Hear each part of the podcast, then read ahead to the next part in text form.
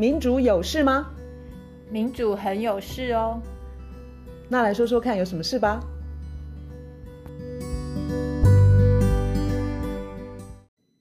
大家好，我们今天再次请到中研院地球科学所的汪中和老师来跟我们聊一下，我们到底还能够排多少的温室气体到大气里头？老师好，哎，倩怡好，还有这个各位听众，大家好。我们上一集在最后头，汪老师提到一个很重要的数字，就是九千四百多亿吨。这个数字是什么呢？这是我们全人类还能够排到大气里头的温室气体还剩多少？以今年开始起算的话，就是可以再排九千四百多亿吨，五十亿吨。是如果说是我们要力守巴黎气候协定。在这个世纪结束的时候，我们地球表面的温度不要超过以工业革命为基准的两度的话，我们现在在大气层里面还可以排放的温室气体的额度就剩下九千四百五十亿吨了。所以啊、呃，如果说是啊、呃，今年二零二一年我们排放了四百亿吨。那我们就剩下九千亿吨了。那每一年你排放的量就要从这个扣除。那以这个二零二零年我们全球温室气体的排放量来说，啊，我们的二氧化碳加上其他的这个呃，相等于这个二氧化碳的温室气体，大概就是四百亿吨。以四百亿吨来说的话，如果我们不做任何的减少改变，我们只剩下二十五年就会迈过九千四百五十亿吨的门槛。就是肯定到时候一定会超过两度 C，只要啊温室气的那那个量排放超过这个数字，我们的二两度 C 就一定是守不住了。这是可以精确计算，是一个很科学的东西，它不是有弹性的。我们想要跟老天爷谈判说，说我想要多用一点能源，好不好？我想要多排一点碳，好不好？老天爷可能没办法。是那一头是固定的，是我们这一头，我们排出去多少的碳，这边才是一个可以移动、可以调整，而且必须移动、必须调整的。是，我们是说，假定我们不要超过两度的话，我们就不可以越过九千多亿吨的这个量啊。当然，我们如果说真的是越过了，比如说我们又越过了这个一兆吨，那我们的两度当然就一定守不住。啊，我们当然还是可以排，但是地球上面因为温度增加，能量不断累积，我们所带来的这种冲击是更可怕，然后更严重，我们面临的这种压力是完全想象不到的。好，非常可怕的世界的感觉。那九千多亿吨是全球，那台湾的积极度，台湾的表现怎么样呢？我们的目标设定怎么样？以台湾目前的这个呃，我们温室气体减量法设定的目标是要在二零五零年的时候，比二零零五年那个基准要降百分之五十。我们二零零五年的时候是其实是超过两亿吨的。那以这个呃，我们在一九九零年的排放量来说，我们其实是只有一亿多吨。一千多万吨，也就是说，如果我们真的是像现在的温室气体减量法，我们要达到的目标的话，其实我们要排放的量比我们在一九九零年代还要多。可是按照这个现在巴黎气候协定，还有它它的前身京都议定书的精神来说的话，我们在这个啊、大气里面的碳排放量一定要比一九九零年代当做一个基准的话，要比它少。嗯，所以是我们是达不到的。这是第一个，我们国家在这一方面是非常的保守；第二个，非常的缓慢；第三个是全世界恐怕都没有办法接受的一个数字。所以，就算是我们把它啊写在我们的温室气体减量法，其实如果拿到国际上面的话，没有一个国家可以接受。我们可不可以去游说其他国家？惩罚台湾做这么早，因为这个是现在有很多人在谈上排放温室气体这种行为是属于 crime against humanity，因为台湾排出去的碳又不是只伤害台湾，我们在伤害全世界各地所有的人类的后代或者是其他生物动物，这听起来好可恶哦。是，但是不需要我们去游说，呃，国外的不管是啊、一些先进的国家，或者是就算是联合国的这个气候峰会，还有一些环保团体都不会原谅台湾，也不会放过台湾。最近因为早教的问题，还有缺水的问题，常常在媒体里头看到，包括政府单位在内，他会去讲一些有关我们发电的方式。那主要在讲的都是我们发电的比例，政府会拿出呃图来说，我们其实有有进步，有在减碳，我们发电的比例会越来越好。那我觉得好像看到听到的永远都是在讲说那个比例的问题，就是绿电会再多一点多一点，然后燃煤会减少一点，他从来不去讲那个总量。总量就是我们的配额还有多少？那政府或者是一些所谓专家，他永远都给你看那个比例图，就觉得好像要让人觉得政府有在做，是有进步，因为绿绿能会变多，燃煤会减少。我这个感觉有错吗？我觉得政府好像是要给我们一个错觉，引导我们去看那个比例就好，不要去管总量。哎，这是非常好的一个啊、观察。其实总量非常的重要。那以这个碳，我们说碳排好了，它就给我们一个总量。联合国就告诉我们说，我们在未来这一世纪就不可以超过九千四百多亿吨。那我们未来从现在到那有八十年的时间，那你就知道说，在八十年之间，我要呃不不超过这个限度，我每一年可以啊、呃、只能够排放多少啊？所以，呃，联合国才说嘛，他说到了二零五零年的时候，全世界所有的国家，我们的碳排放量通通加起来不可以超过一百一十亿吨，在二零五零年的时候，因为在那个量之下，啊、呃，我们的自然界可以差不多也可以把我们所排放的量把它吸收啊。另外就是我们也要发展一些碳捕捉、碳封存的技术。啊，甚至于不但是说完全不会留在大气层，还可以把大气层里面过去所排放的再把它降低。嗯啊，所以这是联合国给我们的那一百一十亿吨，差不多就是说在二零五零年的时候，他说大概是九十亿的人口了。嗯，每一个人一年呢，大概只能够排放一点一亿吨。嗯，这样子。那我们按照台湾的 现在的人口，我们人口大概很难增长了。就算是现在的人口，到了二零五零年，我们还要排放那么多的碳，我们平均一个人一年是五吨，太糟了。是，这是没有人可以接受的。所以说，我们其实就像你说的，我们其实要从那个阶段，如果说我们只能够排放那么多，比如说只能够排放一一吨，一一个人一年只排放一吨啊，我们两千三百万人。那我们只能够排放两千多一、两千多万吨啊，然后我们的这个产业，我们该怎么去分配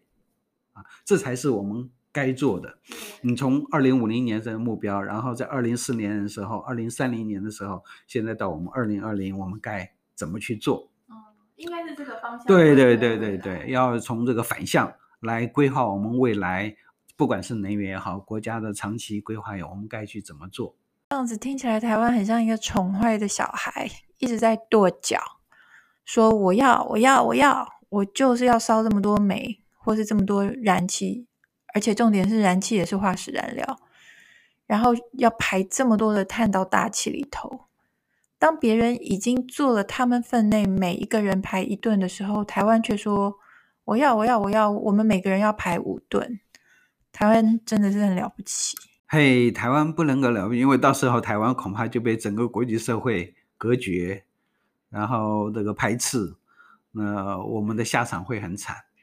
所以，我们应该要看到说，未来我们其实面对的不只是自然环境，我们要面对全世界其他所有的国家。所以，我们现在如果不做快速的改变，将来我们的下场会很惨。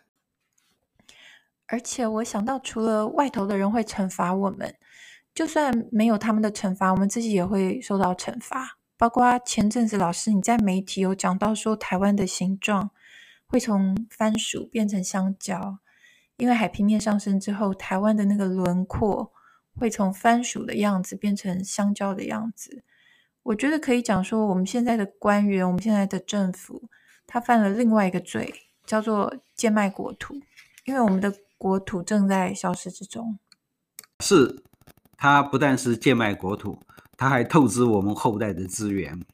也就是说，应该是未来十年、二十年或者更长时间，我们的后代应该要享受的资源，他现在就把它掠夺掉了。所以他是偷了未来这些孩子们的财产。那那番薯变香蕉，这个是在几十年内就会发生的事吗？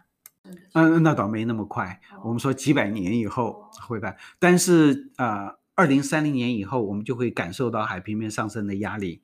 我们在二零五零年的时候，台湾就有几百平方公里的这个土地已经在海水面下面，我们已经无法再使用了。那只那个不只是土地的问题，它还有我们的工业设施、我们的海港、我们的耕地，我们所有很多人的他的身家、他的房屋都消失了。我最近大概一两个月看到一些国外的报道，他们都在讲说，最近好像北极南南极的冰又裂得更快，融得更快，说海平面上升的速度又比他们之前以为的又更快了。是，诶，从我们这个卫星的观测，可以很精准的看我们冰雪圈的变化。啊，北极它的这个海冰的面积不断的缩减，它的这个厚度不断的变薄，所以它的体积已经比一九七六年减小到只剩下四分之一，在这个夏天最最热的那个时候，最小的时候只剩下四分之一，所以我们可以很精准的估计说，未来的十年之内，我们会看到像夏季末的时候，秋分左右，北冰洋会没有海冰，那它直接的冲击就是格陵兰。因为格陵兰完全靠靠它保护，所以格陵兰会大幅度的消融。格陵兰消融的越快，我们的海平面上升的就越急。格陵兰全部消融的话，我们海平面会上升七点四公尺。我们现在估计说，在这个世纪结束的时候，它至少会消失十分之一，也就是七十公分以上。那已经很了不很很很严重。很严重，对对对。台风一来，那只是格陵兰哦。我们还没有看到南极，就像你刚刚说的，其实南极，尤其是南极西大陆，南极西大陆它带来的冲击也是非常的严重。它有两个冰川，现在消融的非常的明显。它不但是表面消融，它下面的海水嘞，呃，温度也不断的升高，从所从下面去掏空它。所以这两个这个啊、呃、冰川，它所带来的这种冲击也非常非常的可怕。所以它的这种影响。比我们这个过去的估计来的太早、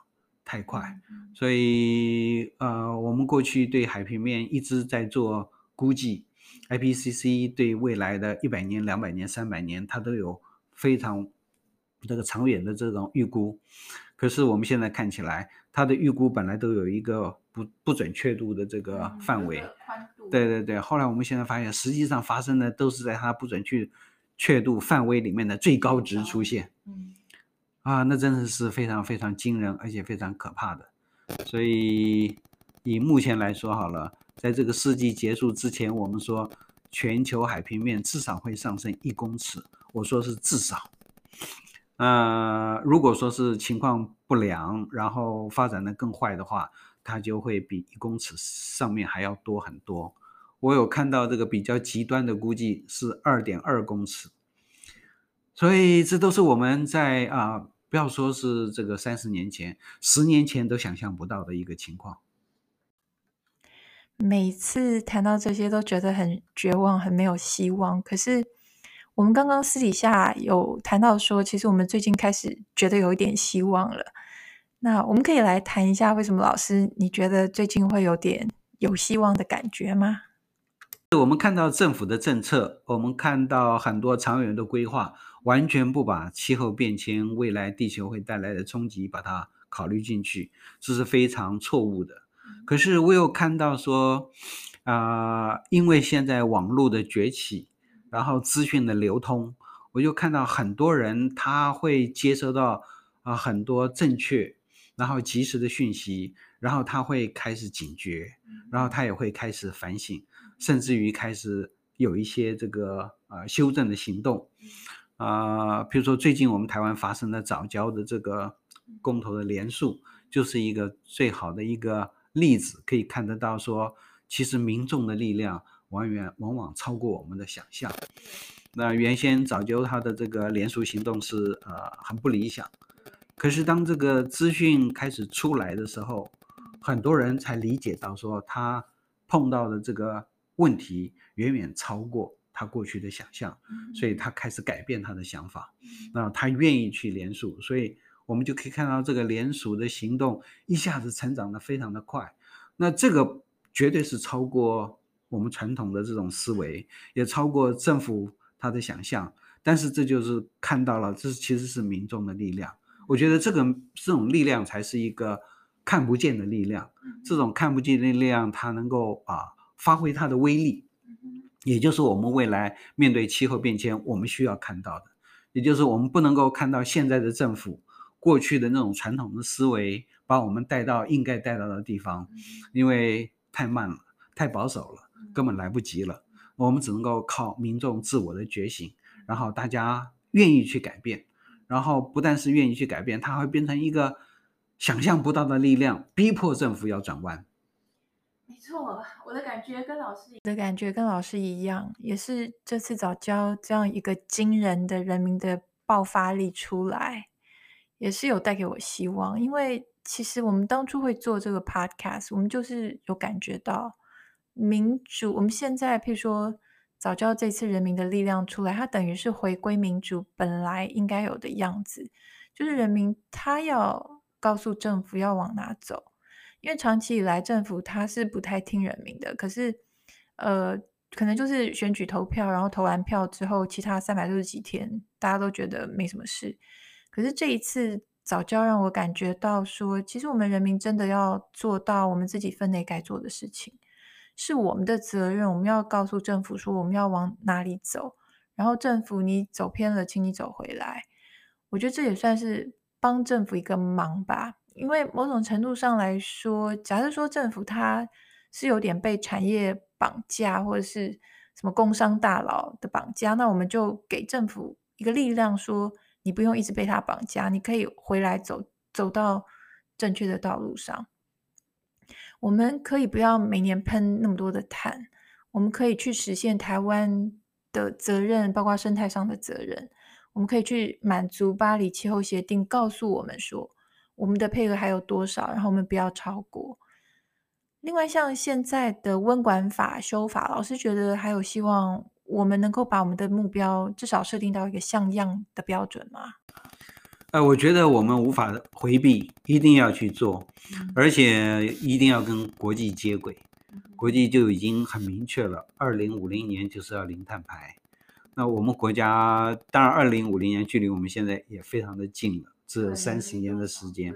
所以我们面临的压力当然当然很大。可是我们真的是没有办法回避，我们只能够咬着牙，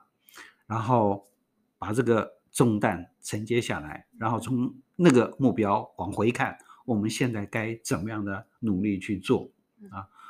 其实去年的九月，去年的十月，不管是啊中国大陆，不管是日本、韩国，他们都纷纷宣布说，他们要在这个二零五零，那中国大陆是二零六零年实施零碳排。那对于这个全世界来说，都是一个非常正面的讯息。以这个韩国、以日本，甚至于中国大陆，他们现在在温室气体上排放的量体来说，远远超过我们国家很多。可是他们都愿意做这样子的宣誓，他们愿意把他们当做一个国家努力的一个目标，也变成他们改变的一个动力。我觉得我们国家根本没有办法去回避这个议题，我们也没有其他的选择，我们只能够先把这个目标定下来，然后我们坐下来好好的算一算，我们未来我们该怎么样的调整，怎么样的改变。我觉得台湾的确，我们因为在政治上，我们是在一个比较艰难的处境，所以有的时候从经济上那种要拼竞争力啊等等的考量是无可厚非的，可是归根结底，那个根本其实我们我们要所谓的爱台湾，那个爱台湾是一定要爱地球才有办法爱台湾，否则所有的那些什么爱台湾、台湾最了不起等等等，真的都是很虚的。所以我们要回归到台湾还要顾根本的话，我们那个生态生态的这个因素，真的真的要认真的放到我们每一次在谈产业啦、经济啦的时候，一定要放到那个方程式里头去一起考量。然后我们不要因为有一个什么台积电啦、什么护国神山，它当然真的是很棒，没错。可是当呃高耗能、高耗水的产业，它把我们的天然资源都耗尽的时候，我们真的不要沾沾自喜，觉得订单多或是股票好就是好，因为那都是在很严重的伤害我们的地球，也是台湾的本。所以非常高兴老师可以很清楚的解释给我们听，为什么这件事情是这个样子的。然后我相信政府它永远都有很多苦衷啦，那我们人民就是去帮忙政府，不要被那些苦衷给绑架。我们可以帮助政府用正面的力量回归到正道。对，也就是说，其实这个政府应该是为我们服务的。所以，如果政府真的不好，我们除了从选举的时候把它改掉以外，我们平常就应该发挥我们自己应该有的力量。啊，未来是我们自己的。如果政府没有办法达到，我们要靠我们自己去把握。好，谢谢汪老师，谢谢大家，我们下次见，拜拜。